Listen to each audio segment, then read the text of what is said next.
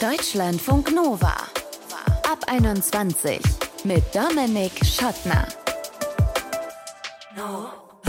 Hey, was ist Schnee für euch? Also der Schnee, der aus dem Himmel fällt. Ist es eine Hülle für eine hässliche Stadt? Deckt die Hundescheiße zu in Berlin, das hilft auch viel. Oder ist Schnee eher der Untergrund, auf dem ihr Wintersport treibt? Einmal die Geschwindigkeit, glaube ich, weil es einfach wahnsinnig Spaß macht, da so einen Berg runter zu brettern. Je nach Quelle fahren zwischen 7 und 14 Millionen Menschen in Deutschland Ski oder Snowboard von insgesamt 83 Millionen. Und in Österreich, wo ungefähr 9 Millionen Menschen leben, da fährt ein Drittel Ski, also anteilig gesehen viel, viel mehr als in Deutschland. Die Klimakrise aber, die bedroht dieses Hobby und macht es zu einer Angelegenheit für Menschen mit Geld.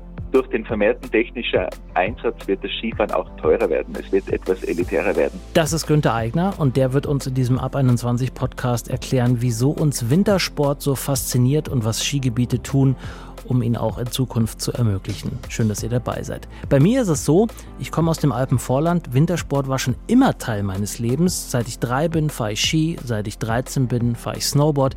Ich liebe es einfach sehr. Melina Merkhoffer, aber die hat vielleicht sogar noch eine bisschen größere Liebe zum Wintersport. Sie war zum Beispiel mal Teil des Studierenden-Nationalteams, coacht inzwischen sogar Olympiasiegerin im Snowboard und wird selbst von einigen Firmen gesponsert, hat also die Liebe zum Snowboarden zum Beruf gemacht. Wie zukunftsträchtig aber ist diese Liebe angesichts der Klimakrise und wo fährt sie jetzt noch am liebsten den Berg runter?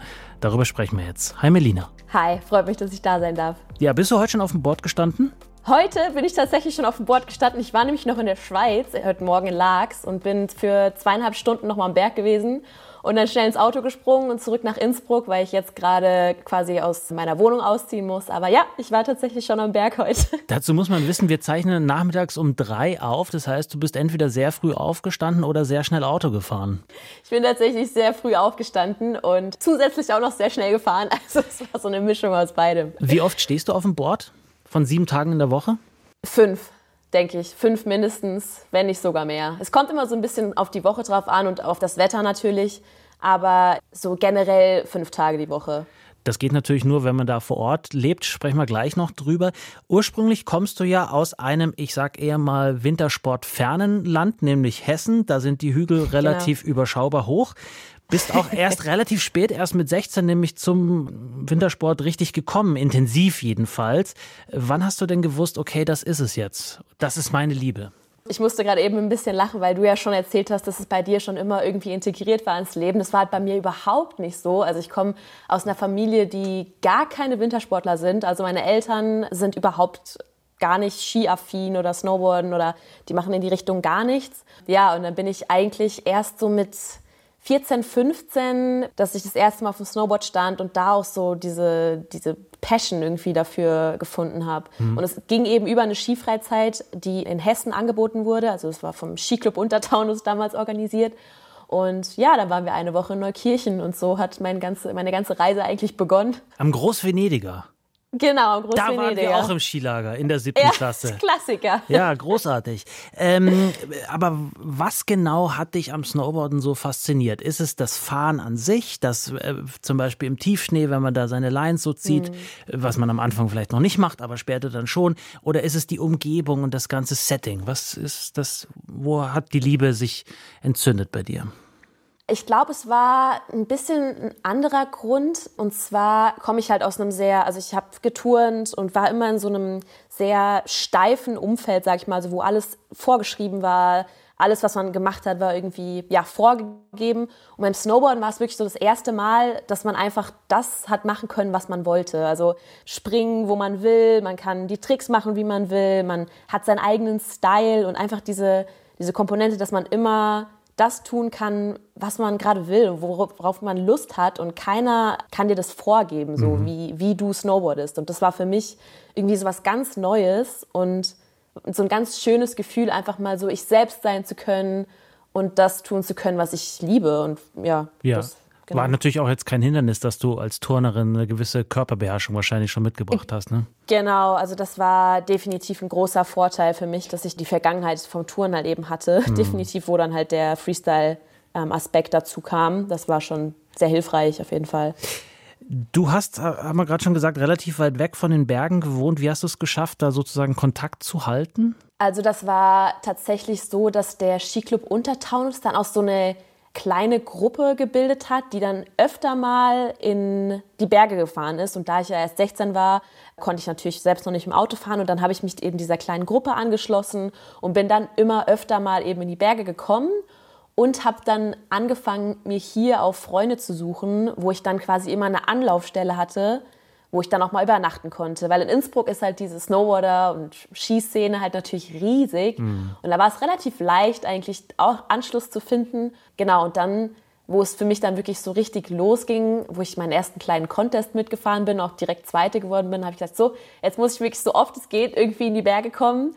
Und dann äh, ja, bin ich tatsächlich jedes Wochenende, habe quasi äh, die letzte Schulstunde geschwänzt und bin äh, tatsächlich mit dem Zug dann in die Berge gefahren. Mhm. Dann, das ist ja auch teuer ja. eigentlich, ne? Oder, oder hast du es gar nicht so empfunden, weil du mit dem günstigsten mm. schöner Wochenende. Also ich bin, ich bin tatsächlich immer so mit dem günstigsten vom günstigsten gefahren, wo ich dann gefühlt fünfmal umsteigen musste, zehn Stunden gebraucht hat bis nach Innsbruck. Du bist dann nach dem Abi direkt nach Innsbruck gezogen, um da so in die Richtung Profitum äh, zu gehen. Genau, ähm, genau. Hat das genau. geklappt? Also ich, genau, das hat dann auch geklappt. Das Problem bei mir war, dass Snowboarden sich gerade angefangen hat zu etablieren. Also als ich mit Snowboarden angefangen habe, war zum Beispiel nur Halfpipe-Snowboarden olympisch. Du bist ja dann auch Teil gewesen des Studierenden-Nationalteams, hast 2019 dann an den Studierenden Olympischen Spielen sozusagen teilgenommen, genau, ne? in Krasnodar genau. in, in Russland. War das sozusagen der Höhepunkt deiner Profikarriere, wenn man so will? Ja, auf jeden Fall. Also das Event war in meinen Augen so aufgezogen wie Olympia. Also wir hatten unser olympisches Dorf und alles. Es war ein riesen Event, wo ich gar nicht habe damit gerechnet. Einfach da dann auch in der Halfpipe ins Finale zu fahren, Top 5 zu fahren, das war schon für mich wirklich ein riesen, riesen ja, Gewinn für, für meine ganze ja, Snowboard-Karriere in dem Sinn. Und es war natürlich ja, einfach eine Riesenerfahrung, die ich da machen durfte, ja. definitiv. Eine Erfahrung, die natürlich das, das Gros der Leute, die, die Mehrheit der Leute, äh, die Ski fährt oder Snowboard fährt, natürlich nicht macht und die vielleicht anders als du auch nicht gesponsert wird und in den Genuss kommt, mhm. dann vielleicht äh, so einen Tag am Berg vielleicht mal nicht selber zahlen zu müssen. Das ist alles inzwischen ziemlich teuer geworden. Das ist auch nicht mehr die 20 Euro Zug- und Liftkombi wie zu der Zeit, als ich das noch gemacht habe. Ich habe neulich mhm. gelesen, ein Skigebiet in den USA hat neulich 300 Dollar für ein Tagesticket verlangt. Ja. Was denkst du, ja. wenn du sowas hörst? Also äh, mich schockiert es tatsächlich immer wieder aufs Neue, weil ich halt selbst auch diese ganze Entwicklung mitbekommen habe, weil ich meine, wann habe ich mit Snowboard angefangen? Also so 2012, ab 2012 war ich ja wirklich immer unterwegs und habe so diese Preise auch immer mitbekommen. Und in Europa, ja, hat es angefangen mit, weiß ich nicht, ich glaube 28 Euro oder knapp 30 Euro. Und mittlerweile in Ischgl sind wir schon bei knapp 80 Euro, glaube ich. Mhm. Also diese, es hat sich so extrem entwickelt, dass ich wirklich immer wieder Sorge habe, wo das hingeht. Weil ich meine, in Amerika sehen wir es ja, wie du schon gesagt hast, 300 Dollar. Ich war ja letztes Jahr auch äh, mit der Anna viel in Amerika und habe da auch gar nicht geglaubt, dass da wirklich ein, ein Tag Ski oder Snowboarden 180 bis 200 oder sogar 300 Dollar kostet. Also da frage ich mich dann auch wirklich, wer kann sich sowas Aber leisten? Genau, wen siehst du dann da auf der Piste? Das sind ja dann mehrheitlich wahrscheinlich. Tatsächlich sehr wenige. Also Weil sich jedes Mal, wenn so ich in Amerika war, genau, genau. Also jedes Mal, wenn ich in Amerika war, war ich wirklich überrascht, wie leer die Pisten waren, weil es sich einfach nicht viele leisten können. Jetzt könnte man zynisch sagen, ist doch super, dass es so teuer ist, dann können sich das noch weniger mhm. leisten, dann ist, hat sich die Sache mit der Klimakrise in der Hinsicht vielleicht mhm. von alleine erledigt, äh, sprich, ja. ähm, dann hat sich das aber auch mit dem Wintersport, dem Skisport, dem Snowboard irgendwann vielleicht mhm. von alleine erledigt. Wie blickst du da drauf? Ja. Macht dich das traurig?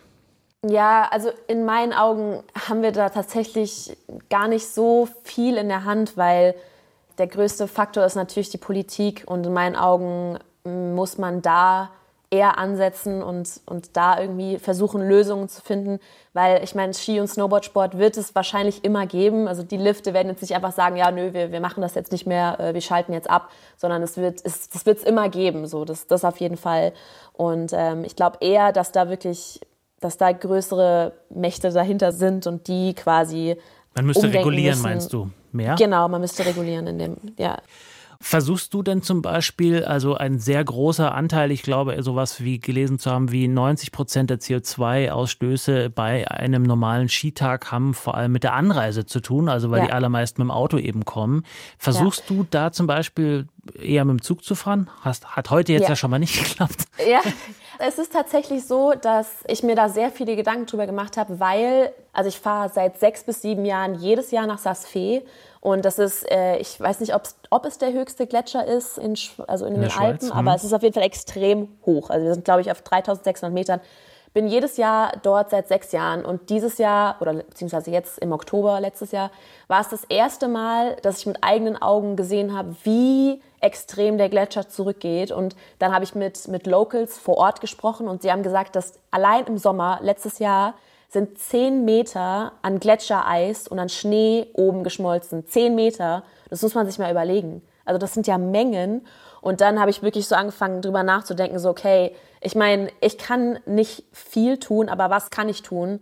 Und dann habe ich die Entscheidung getroffen im Oktober, eben diesen Faktor Auto so weit wie es möglich geht halt zu streichen. Und dann habe ich mich dazu entschlossen, aus Innsbruck wegzuziehen und direkt in die Schweiz nach Laax ins Skigebiet zu ziehen, dass ich quasi wirklich von meiner Wohnung zum Lift laufen kann mhm. und eben diesen CO2 vom Auto halt wirklich komplett streichen kann. Und das ist quasi so mein Beitrag, den ich jetzt irgendwie geben kann oder machen wollte. Ich bin jetzt aus einer 65 Quadratmeter Wohnung in eine 20 Quadratmeter Gastionär habe ich mich verkleinert. Was auch mit, mit Sicherheit halt mit der Schweiz zu tun hat, oder? Weil die Preise vielleicht ein ja, bisschen Genau, sind, also oder? Schweiz ist natürlich sehr, sehr teuer. Und ähm, wie gesagt, ich habe mich jetzt extrem verkleinert, aber ich meine, das ist so mein Beitrag, den ich halt jetzt leisten kann. Ich muss nicht mehr Auto fahren ähm, ins Skigebiet, weil das war wirklich immer ein sehr, sehr großer ja, auch Kostenfaktor natürlich. Mhm. Also ich mhm. meine, Benzin wird teuer und ja, fürs Klima ist es natürlich auch absolut nicht förderlich. Und also ich das ist halt, wie gesagt, mein Beitrag dafür. Ja, also ich habe zum Beispiel an mir festgestellt, ich wohne jetzt zwar schon länger nicht mehr im Alpenvorland und musste deswegen immer irgendwie längere Anreisen machen, aber ich habe mhm. festgestellt, jetzt gerade diese diese Bilder, die dieses Jahr am Anfang der Saison rumgingen mit den weißen Bändern in den ja. ansonsten braunen Bergen, die waren jetzt auch nicht zum ersten Mal da, aber dieses Jahr vielleicht noch mal ein bisschen deutlicher, dass ich zum ersten Mal dieses Jahr gedacht habe, so, das war's. Vielleicht war es das ja. einfach mit meiner großen ja. Liebe. Hast du das auch schon mal gespürt? Ähm, das spüre ich tatsächlich dieses Jahr vielleicht nicht zum ersten Mal, aber sehr, sehr stark. Draußen, also heute Morgen in Laax, waren fast 10 Grad am Berg und wir haben Mitte Februar auch dort ist. Es gab, glaube ich, noch nie so einen Winter mit so wenig Niederschlag wie jetzt dieser und, und so einen warmen Winter. Also es ist Februar und es fühlt sich an wie Frühjahr. Also es fühlt sich an wie April. Wir mhm. fahren tatsächlich im T-Shirt. Das gab es in dem Ausmaß, glaube ich, boah, wie gesagt, ich bin jetzt wirklich seit über zehn Jahren am, immer Aber du bist ja auch noch nicht 50, Zeit. also du hast jetzt auch noch nicht so äh, turbo viele Winter jetzt mitgemacht sozusagen, ne? aber ja, schon in der also kurzen würd, Spanne. Ja, genau, in, in, dieser kurzen Spanne, was ja, was ja eigentlich noch viel schlimmer ist. Eben. Also in diesen zwölf Jahren, wo ich wirklich konsequent jedes Jahr am Berg bin, sehe ich das in meinen eigenen Augen, wie, wie sich das ver verändert. Und ich hatte immer wieder mir gedacht, dass der Winter sich so ein bisschen nach hinten verlagert. Also wir haben zum Beispiel vor zwölf Jahren hatten wir unglaublich gute Tage, sag ich mal, im Anfang Oktober. Und dafür war der Winter aber dann Ende, sag ich mal, Ende April vorbei. Und jetzt ist es so, dass wir im Oktober fast noch Sommer haben, mhm. kaum Schnee, aber dafür bis in den Juni rein snowboarden. Also es, ist, es hat sich irgendwie so ein bisschen nach hinten verschoben, gefühlt für mich. Aber ich muss dir zustimmen und ich mache mir tatsächlich auch wirklich Sorgen, wie lange können wir das noch machen? Also das ist, ist natürlich schon auch in meinem Kopf auf jeden Fall. Sagt Melina Merkhofer. Hat eine sehr große Liebe zum Snowboarden, wie wir gehört haben und weiß aber auch um die Risiken, um die Gefahren, die zum Beispiel die Klimakrise mit sich bringen. Ich danke dir für deine Offenheit. Ja, vielen Dank, freut mich.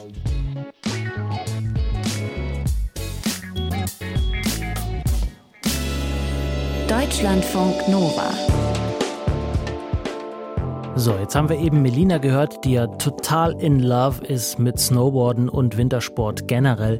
Aber wie sieht's bei euch aus? Das wollten wir auf der Straße in Berlin erfahren und haben da durchaus ambivalente Antworten bekommen. Ich fahre kein Ski, also ich war tatsächlich auch noch nie Skifahren. Ski, auch wenn ich gern Snowboard lernen würde. Snowboard, ja. Also dieses Jahr nicht, aber sonst in den Alpen, ja. Ich bin nicht direkt im Skigebiet aufgewachsen, aber so Bayern und meine Eltern waren da sehr skiaffin und dann haben sie mich als Kind immer mitgeschleppt. Ich kenne mich nicht so exakt mit Skifahrpreisen aus, aber glaube, überhaupt erstmal da anzureisen, Hotel, äh, Ausrüstung, Mieten, pipapo, es kostet schon alles ziemlich viel. Ich komme aus Norwegen. Ich fahre Skilanglauf und äh, Snowboard. So wie Achterbahn fahren, würde ich sagen. Ein bisschen so ganz frei und ganz bewegt. Also ich würde es gerne mal ausprobieren, aber eigentlich, wenn ich Urlaub mache, dann tatsächlich lieber in wärmere Gebiete. Ich finde es jetzt auch irgendwie nicht mehr so politisch nicht mehr so cool, so die Berge äh, weiter zu zerstören und so. Also ich finde es schwierig mit Skifahren jetzt, gerade mit der globalen Erwärmung, weil als ich kleiner war,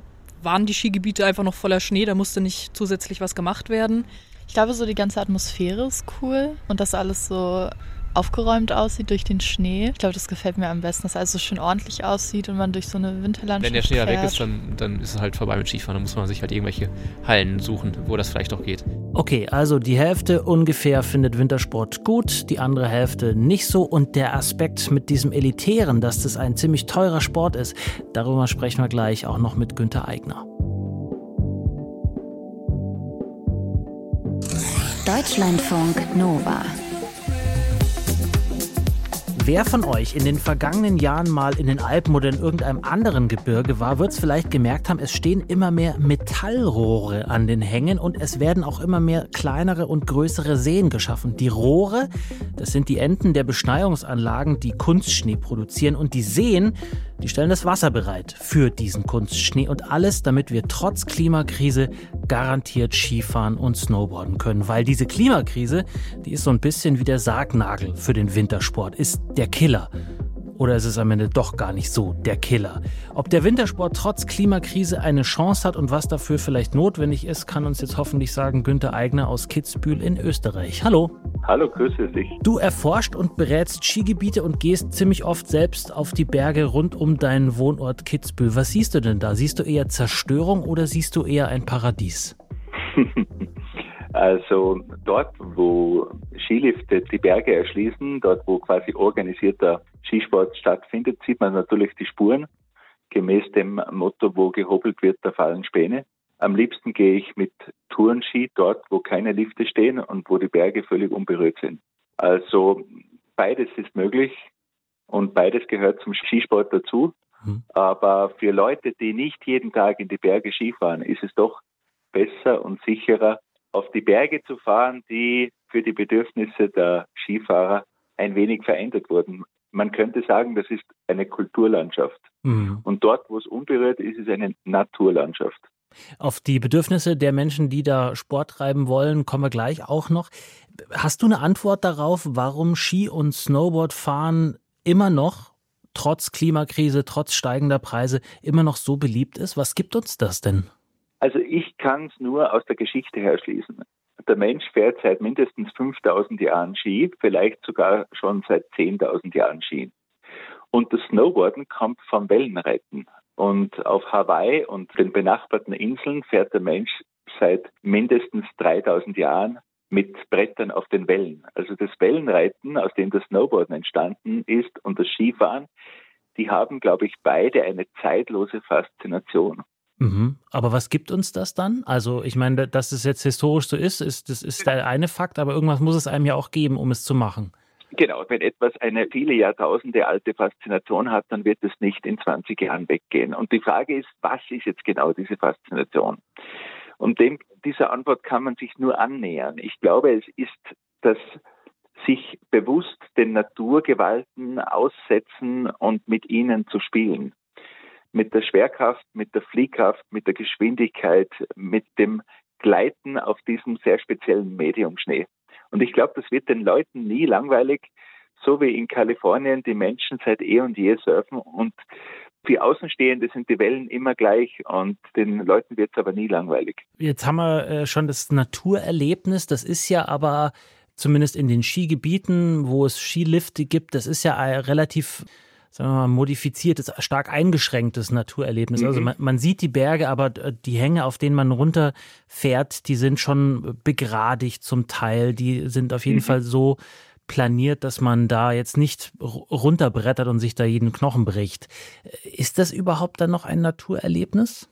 Nur noch zum Teil. Also ich kann schon den Wind und die Kälte spüren, ich kann die Berge sehen. Dieses Naturerlebnis ist schon da und zum Teil ist es eben kulturell verändert, eben dass der Berg angepasst wurde. Das merken die Leute aber nicht, weil die Leute, die dort Skifahren, meist aus dem urbanen Raum kommen und es gewohnt sind, keine Natur mehr um sich herum zu haben. Aber wenn man das Naturerlebnis noch weiter reduziert, zum Beispiel zu einer Skihalle, dann merken die Leute, dass es nicht um Skifahren geht. Es geht nicht um den Links- und um den Rechtsschwung, den ich in einer Skihalle genauso gut machen kann, vielleicht sogar besser, weil die Bedingungen gleichmäßig sind. Wenn das Naturerlebnis Richtung Null geht, dann verliert das Skifahren jegliche Faszination. Mhm. Zum Beispiel in der Skihalle. Skihallen sind zwar beliebt in vielen Städten der Welt, aber die meisten sind schon einmal oder mehrmals in Konkurs gegangen, weil die Leute nicht letztendlich davon überzeugt sind von diesem Produkt. Mhm. Skifahren ohne die Berge und ohne ja, dieses majestätische Universum geht scheinbar nicht. Ist das auch einer der Gründe, warum Skigebiete wie Kitzbühel, das ist ja eines der bekanntesten Skigebiete aus verschiedenen Gründen sehr bekannt, äh, auch weil es tolle Pisten gibt, die haben mit viel Aufwand, die legen Schneedepots an im Sommer, also mhm. sammeln Schnee, decken den ab mit Folien, damit er dann rechtzeitig zum Saisonstart da ist. Sie haben viele Schneekanonen. Es gibt teilweise Matten, auf denen der Schnee dann besser haften kann. Alles das, um die Saison künstlich zu strecken und gar nicht mal, dass die Saison kürzer wird insgesamt durch die Klimakrise, sondern sie wird eigentlich länger. In den vergangenen 35 Jahren, um fast zwei Monate ist sie länger geworden. Mhm. Äh, ist das ein Weg, um Skihallen zu vermeiden, sozusagen, um das Naturerlebnis zu bewahren? Oder ist das eigentlich ein Irrweg? Ich glaube, es sagt viel über unsere moderne Zeit aus, in der wir leben. Weil es ist tatsächlich so, dass die natürliche Schneesaison kürzer geworden ist. Durch die Klimaerwärmung haben sich die Winter erwärmt und die natürliche Schneebedeckungsperiode ist vorne und hinten etwas kürzer geworden. Mhm. Die Skisaisonlängen haben sich aber ausgeweitet, weil eben dieser Maschinenschnee dazukommt in immer größerem Ausmaß und auch Sachen wie Schneedepots und ja, es ist eine Entwicklung, die sehr viel Spannung in sich trägt. Und ich glaube, dass äh, man sollte das nicht zu sehr übertreiben. Ja. Ich glaube, die Skisaisonlängenmaximierung ist nicht die richtige Antwort. Ist das etwas, was man auch in anderen Skigebieten findet oder ist da Kitzbühel zum Beispiel führend, eben weil es die zentrale Geldquelle ist in dem Ort? Ich bin ja mit Kitzbühel sehr verbunden und habe auch beim Tourismusverband gearbeitet. Jetzt lehne ich mich ein bisschen weiter aus dem Fenster. Ich meine es aber wirklich ehrlich.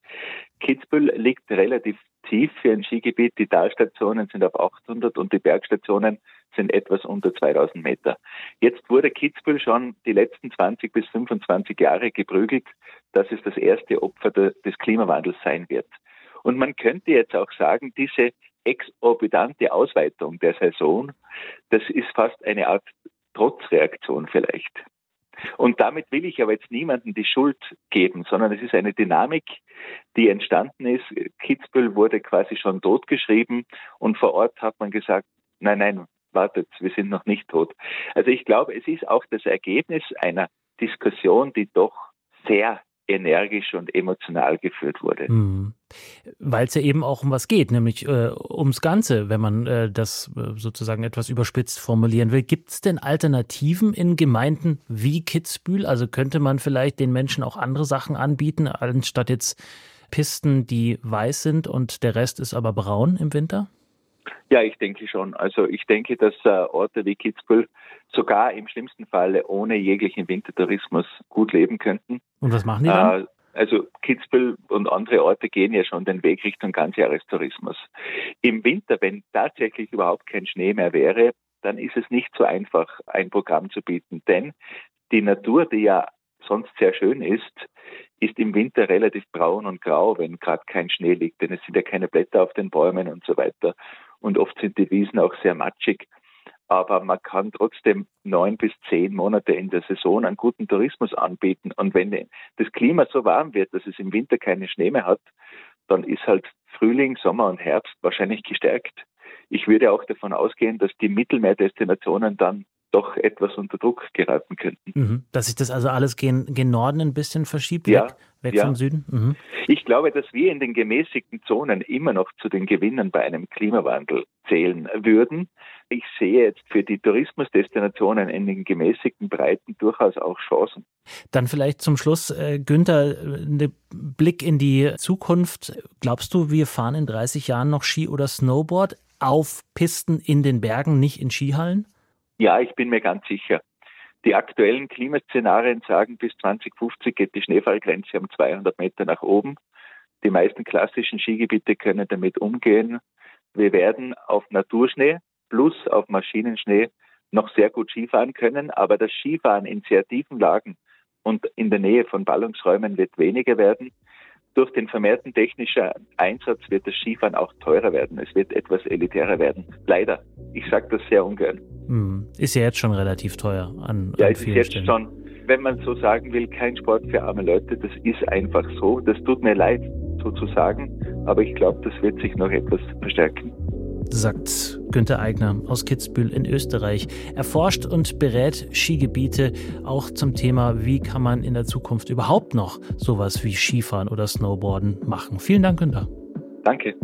So, und wenn ihr euch jetzt angesprochen gefühlt habt, weil ihr vielleicht denkt, ah, das mit dem Skifahren, mit dem Snowboarden, das ist doch jetzt einfach over, Klimakrise viel zu krass, ich kann das nicht mehr verantworten, da in die Berge zu fahren und dann den Berg runterzufahren, dann schreibt uns gerne mail at deutschlandfunknova.de oder schickt uns eine Text- oder Sprachnachricht 0160 91 36 08 52. Gerne auch wenn ihr es so liebt wie ich und es einfach sau gerne weitermachen würdet. Ich bin Dominik Schottner, danke für euer Interesse. Bleibt gesund und geschmeidig. Ciao.